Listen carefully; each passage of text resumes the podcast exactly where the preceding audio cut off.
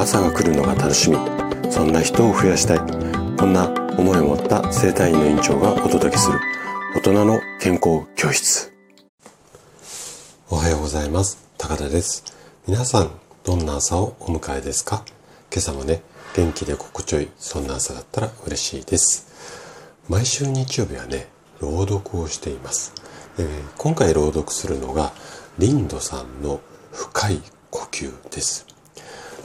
今回のね作品リンドさんの作品を綴ったあのノートはえっ、ー、とね概要欄にリンクを貼ってあります。でこちらにこう今回の深い呼吸の作品のえっ、ー、とまああの文面っていうのかな、えっ、ー、と書いてありますので、えー、ぜひねそちらも合わせてご覧いただけると嬉しいです。で今日は2023年最初の朗読になるんですがこれを呼吸についての作品にしましたでね私はこう整体院の院長として毎日こう不調に悩む患者さんの治療をしているんですけれどもあの長引く不調で苦しむ多くの方にはある共通点がありあるんですね。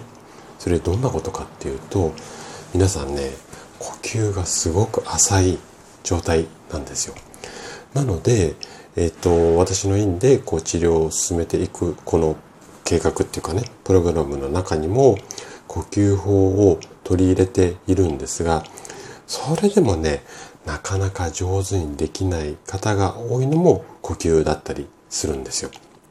で、そもそも呼吸ってこう、意識をしてこう吸って吐いてってなかなかね、しないですよね。無意識のうちに体の方が勝手にやっている、そんな状態なのが呼吸だと思うんですね。で、だからこそ、こう、難しい。でも、酸素がなければ人間の体っていうのは死んでしまいます。だからこそ、こう、呼吸っていうのは意識してほしいんですよね。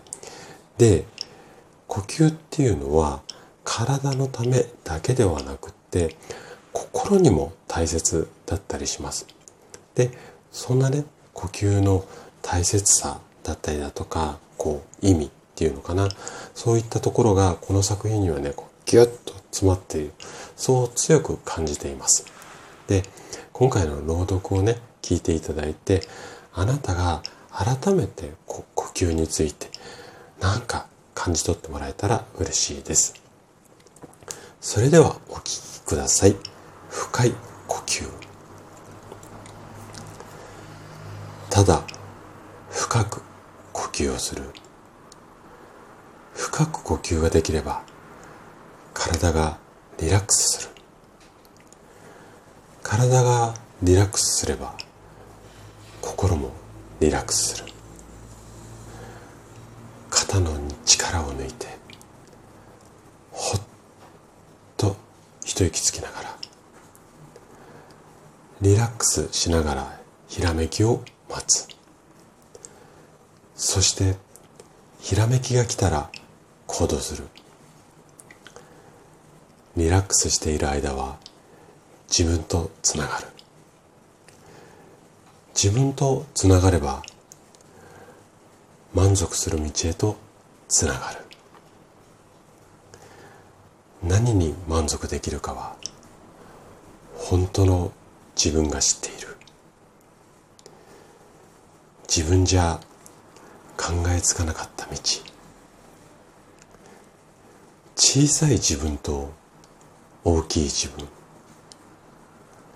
大きい自分は少しシャイ。頭の中がうるさい。出てこられない。深呼吸してリラックスして頭の中に静寂を呼び込む。静寂がある場所に大きな自分が現れる。大きな自分は無口だ。だけど感情を通して教えてくれる。ひらめきを通して教えてくれる。本当に自分が行きたかった場所へ行く道を。本当にやりたかったことができる場所への道を。少しずつ。ほんの少しずつ。本当の自分へ近づくための道しるべ。だから辿っていけばいい。進んでいけばいい。大きな自分が指し示す道を。